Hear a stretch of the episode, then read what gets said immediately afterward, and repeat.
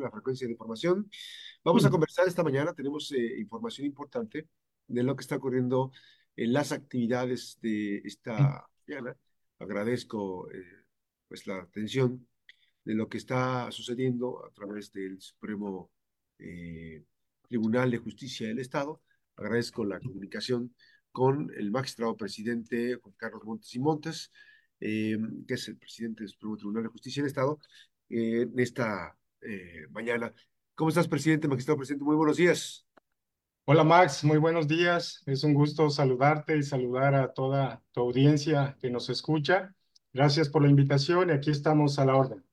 Gracias, magistrado. bueno, por principio de cuentas, un año importante. Sabemos que los presupuestos a veces no alcanzan para cubrir todas las necesidades que se tienen hay una, están transitando ya cada vez más eh, aceleradamente al tema de los juicios orales y por supuesto también eh, las eh, cuestiones adyacentes que implica todo este proceso, todo este sistema. ¿Cómo, cómo se plantea 2024? ¿Cómo está planteando 2024? Mira, Max, comentar de que a un año, acabo de cumplir un año al frente de la presidencia del Supremo Tribunal de Justicia del Estado, a estas alturas podemos hacer un balance, podemos hacer un diagnóstico de lo que se hizo en este año, de las acciones que hemos realizado. Decirte que yo lo califico, y no porque yo lo diga, lo califico como un buen año. Creo que con esto no quiero decir que ya todo está bien, que todo esté marchando perfectamente bien. Hay muchas cosas que mejorar, hay muchas cosas por hacer, pero fue fue un buen año porque se hicieron acciones que creo que sirvieron para mejorar el servicio jurisdiccional y creo que eso se palpa pues hacia el exterior. No tuvimos el problema de la falta de recursos para el pago de las prestaciones de los trabajadores tanto de confianza como sindicalizados. Se logró también el pago de algunos adeudos que, veníamos arrastrando de años anteriores, sobre todo con el trabajador sindicalizado. Hay una muy buena relación con el licenciado Martín Flores Castañeda, quien es el líder del Sindicato de los Trabajadores al Servicio del Gobierno del Estado. Es una persona de diálogo y buscamos siempre, Max, encontrar un cómo dar solución a los planteamientos del sindicato y creo que eso ha sido clave para ir avanzando. Decirte que en este año también eh, dimos cumplimiento y lo seguimos haciendo a tres rubros muy, muy importantes que, que nos planteamos en esta presidencia y junto con el Pleno que es primeramente y lo más importante para nosotros el mejoramiento del servicio jurisdiccional que prestamos a la ciudadanía. Segundo, también dotar de las herramientas y los implementos necesarios a nuestro personal para que desempeñen mejor su trabajo, que también es algo importante. Y por último, la capacitación y profesionalización de todos ellos, pues para precisamente para, buscando ese mejoramiento en el servicio. Lo que te comenté en una entrevista. Sí, adelante, adelante. Y, este proceso obviamente que también eh, atendiendo a la capacitación y al desarrollo también de la actualización, ¿no? Es correcto, Max. Eso es muy importante. Se vienen retos eh, fuertes, no solamente para el Poder Judicial del Estado de Colima, sino para todos los poderes judiciales de los estados. Se viene una reforma que ya fue publicada, que es la implementación del Código Nacional de Procedimientos Civiles y Familiares entonces creo que es un reto importante. En Colima no nos hemos quedado de brazos cruzados. Es un reto importante porque, te explico, porque nos dieron cuatro años para la implementación de este código único, a diferencia pues del Código Nacional, eh, en, en, su momento del sistema penal acusatorio que nos habían dado ocho años para la implementación, en este no, en este es la mitad del tiempo. Entonces el reto es muy grande y precisamente también porque la mayor carga de trabajo que tenemos los poderes judiciales de los estados, hablando de un 70-75%, la carga son en materia civil y familiar. El 20-25% es carga en materia penal y de alguna manera, este, por eso te digo la magnitud, el nivel, ¿verdad?, que, del reto que se viene para todos.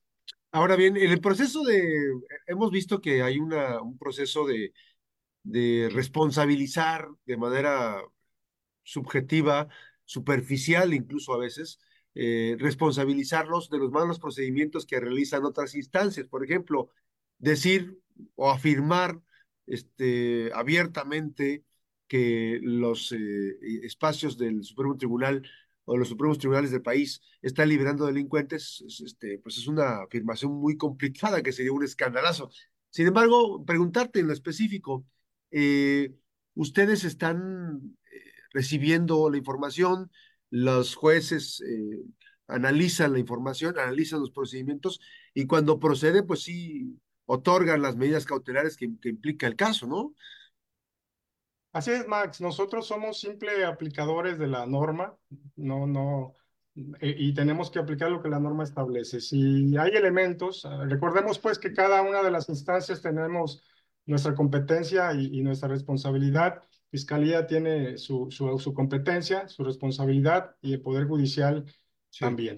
Entonces, a nosotros lo que nos compete es eh, revisar lo que Fiscalía judicializa y determinar lo correspondiente en base pues a lo que la norma jurídica permite.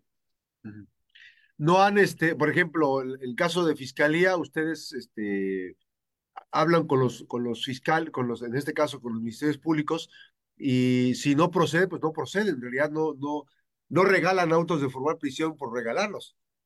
No, Max, es correcto. Aquí no, no, no se hace esa situación. Te digo, cada uno tiene su competencia bien delimitada.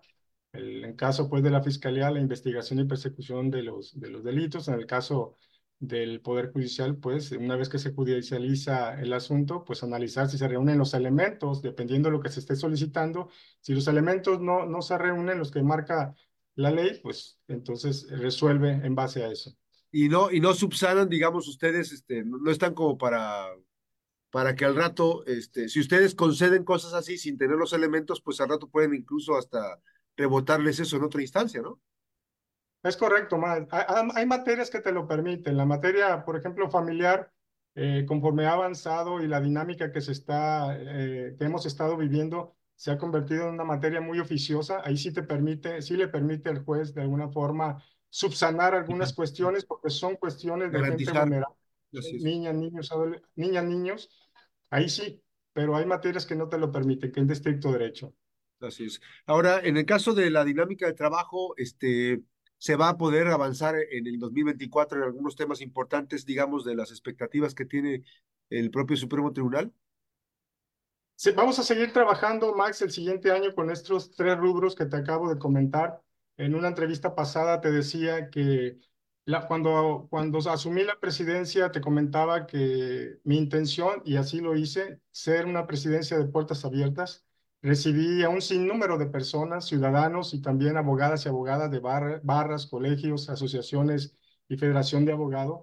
Esto me sirvió de mucho, Max, para conocer escucharlos y conocer desde su perspectiva las riquezas y las flaquezas también en el servicio que estamos dando. Y es así como iniciamos también a tomar acciones. Te pongo un ejemplo. No solamente hice trabajo de oficina, sino también fuimos este, a, a visitas juzgado por juzgado de todo el tribunal. Por ejemplo, Manzanillo y Tecomán, la ciudadanía y los abogados y las abogadas de allá me decían, oye, presidente, ¿por qué todo está centralizado?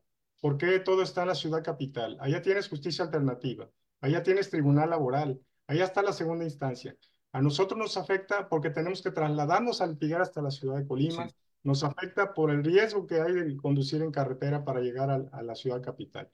¿Qué es lo que hicimos? Por eso te decía que el escucharlos fue valioso para mí. Llevamos la justicia alternativa a Manzanillo, precisamente, abrimos una, una oficina que tiene un año trabajando, Max, y está prestando el servicio en el puerto de Manzanillo.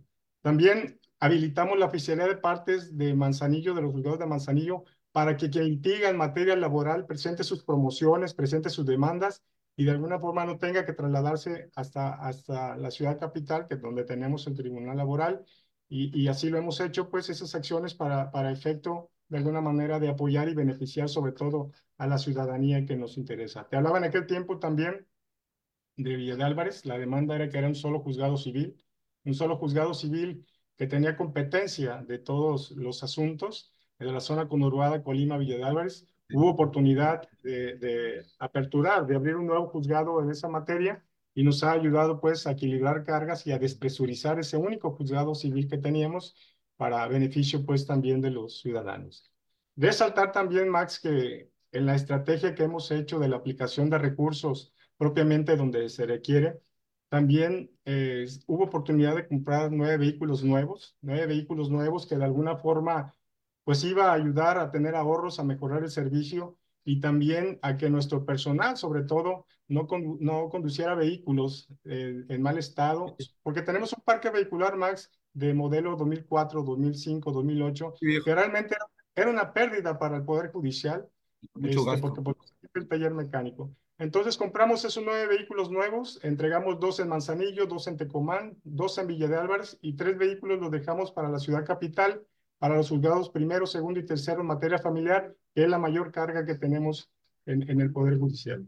Y es así pues como vamos haciendo acciones tendientes pues a mejorar esta, es, eh, uno, de los, uno de los rubros que ya te estoy comentando. Vamos a estar muy pendientes. Ojalá que pronto tengamos otra conversación para ir eh, avanzando y, y, conociendo más sobre la actividad que realiza el Supremo Tribunal de Justicia del Estado, el Poder Judicial de Colima, con los diferentes integrantes y todo el sistema que está, pues, buscando la manera de, de la impartición de la justicia, como lo establece la propia Constitución. Gracias, magistrado. Claro que sí, Max, estoy a tus órdenes y cuando tú me digas, hacemos la siguiente entrevista. Muy amable. Gracias, buen día. Gracias por esta oportunidad. Hasta luego, buen día el magistrado presidente del Supremo Tribunal de Justicia del Estado, en esta mañana aquí en la Mejor FM Noticias. Una pausa, regresamos.